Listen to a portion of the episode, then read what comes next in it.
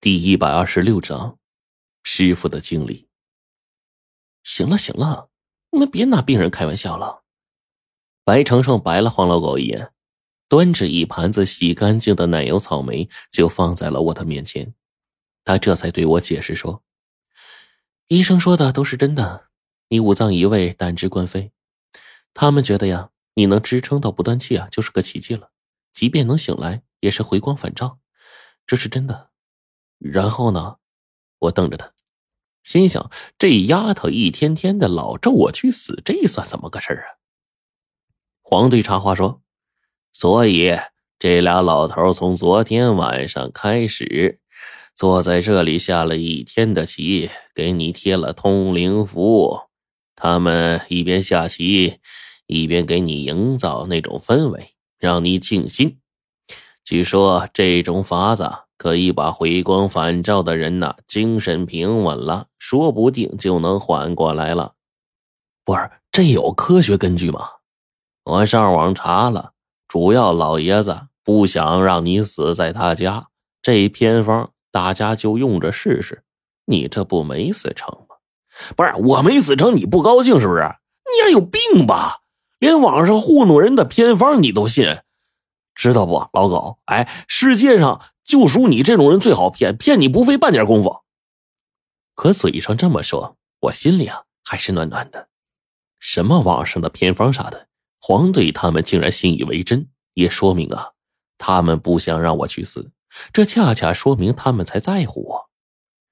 等我把黄队批了一顿，转过来呀，问冰窟窿：“胡老道吩咐的，给那天帮忙的阴魂们上香办了没有？”黄队呢，接口说。我特意在那里留到第二天才回来，就在咱们做法的位置，我买了三千块钱的香插在地上，方圆好几里外那都是浓烟滚滚的。大半夜的，派出所都惊动了，差点没把我铐进去拘起来。我心说呀，这家伙也真是倒霉催的。这个时候呢，半晌没说话的冰窟窿忽然对我说。你可以过个好年，去办别的事。我半信半疑的问：“龙王真给我放假了？”皇帝又点点头说：“组织上需要重整队伍，这次伤亡十八人，龙王心情啊很沉重。”白程程紧接着就说：“但是你们这次任务他很满意，就连冰窟窿上次摆了他一道的事啊，他也不计较了。”我心里嘿嘿一笑，赶紧接起了下文。哎，你们把巴东瞬移人给斩了啊！对了，龙骨追回来没有啊？有没有？我的心忽然变得沉重，语气一下子放得很低，话到嘴边又直接咽了回去。但是，良久，我叹了口气说：“我我我我师傅他，他的尸体找到了吗？”白程程摇了摇头，嗯，有好消息。有坏消息，你先听哪个？我心里一滞，整个人忽然开始害怕起来。坏消息？难道是胡老道真的？我垂头丧气的说：“先说坏消息吧，我能承受得住。”黄队说：“坏消息是关于你师傅的，怎么说呢？确实是个坏消息。”我内心一紧，白程程接话说。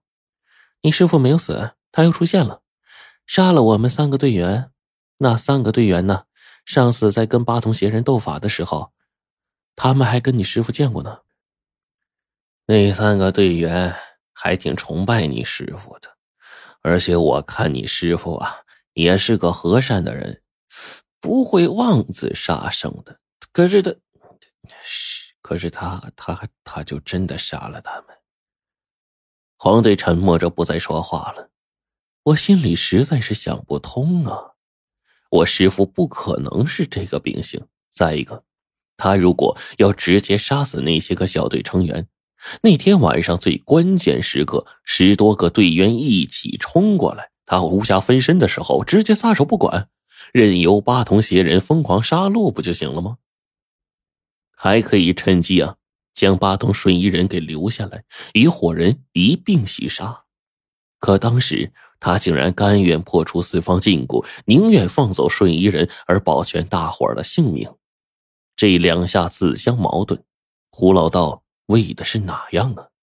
可是我觉得这件事情根本就不是胡老道干的。可白程程接下来的话让我无力反驳。我们后续的小队人员呢，去追龙骨，正是你师傅亲自带队护送龙骨离开的。他们相遇了，而小队里那些人那天晚上都是见过你师傅的。他确实杀了三个队员，要不是啊，当时因为子弹的威慑，小队可能是全灭。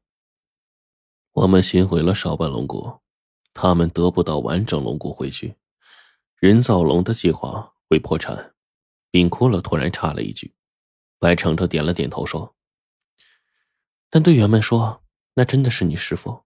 他们感觉这个人很陌生，可穿着打扮是那么的像你师傅，他们更不会认错的。可是，哎，我明白，之前接触的胡老道跟之后他们去追的时候所遇到的胡不传，简直是判若两人。大家不明所以，肯定正常。说真的。”我现在也很不明所以啊，这令我忽然想起了之前茶龙见面的时候，胡老道说过的话。他说：“下次如果是见到他，一定想办法先杀了他，不然他会杀了我。”我忽然有一种预感，胡老道说的话是对的。或许下次见面，我真的先该杀了他。可是，黄队包了一个草莓。嚼了两口，紧接着说：“好消息就是龙骨残缺不全，他们计划破产。龙王给我们放假，年前几乎没什么重大行动了。冰窟窿啊，不知道跟龙王说了什么，他填了一份行动计划报表，要等到明年四五月份开春才能实行。咱们现在有将近半年的时间没事干，可以做各自想做的事。”时间倒是挺充裕的。哎，骷髅，你明年四五月份开春的计划怎么回事？他们会揭开新的封印，放出帮手，继续帮他们做事。我知道他说的意思。这次八圣人被我们几乎是斩草除根，而冰骷髅之前也说过，这八圣人被放出来是要去办一件大事的。现在事情办不成，他们那边的组织肯定会得想办法再放出跟八圣人差不多的人，继续那项计划。虽然我不知道计划是什么，冰窟窿也不说，但接下来呀，他们肯定会有所动作的。果然，冰窟窿说：“明年四五月开春，北方的封印即将解开，他们肯定要去，而我们也要去。”八通瞬移人多半会出现在那里，也不知道那个跟咱们作对的势力总部在哪儿？难道在秦岭深山？在整个西北，龙王也该直接练一支特异部队打过去啊！那这样多好，把那些玩意儿全都灭了，省得事儿这么麻烦。白程程他真是白了我一眼。黄队也叹了口气说：“哎。”事实上，咱们总部啊，虽然总管着西北地区神异事件，可实际呢，咱们能管到的位置也就是陕西、青海，外带半个甘肃、半个宁夏，还有一些戈壁荒漠地区。至于剩下的地方，嗨，怎么回事啊？我不由得想知道这些东西啊。白程程说：“西北是整个地域啊。”最复杂也是神异事件发生最多的地方，剩下的那些地方我们称之为禁地，你明白吗？就是进去有死无生、九死一生的那种，明白吗？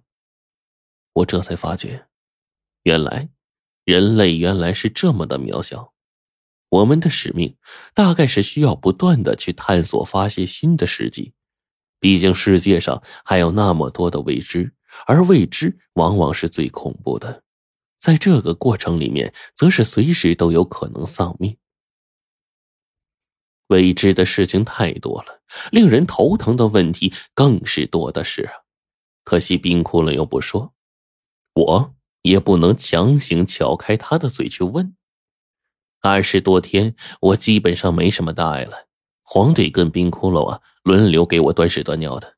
白程程做饭，我呢，终于也是勉强能够下地了。因为舌头这一次啊咬的太猛，留下了疤。我寻思着呀，以后可能动不动就要咬破舌尖救命。说来说去呀，还是自己的本事不济。我跟黄队找龙王请示，龙王是忙的焦头烂额，连个见面的机会啊都不给我们。在他美女秘书的带领下，我们呢是找到了关押华老的这个房间。冰窟窿费了一番功夫，才把这个神智全失的华老控制住。我用万般诅咒总纲上的法子解咒，一个半小时之后啊，华老身上啊有尘毒排出体外了。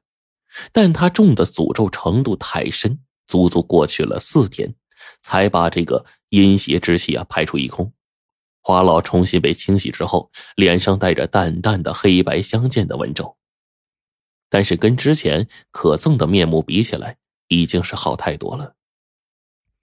他的诅咒应该是康复了，但是时间太长，很多东西错过就没有办法弥补回来。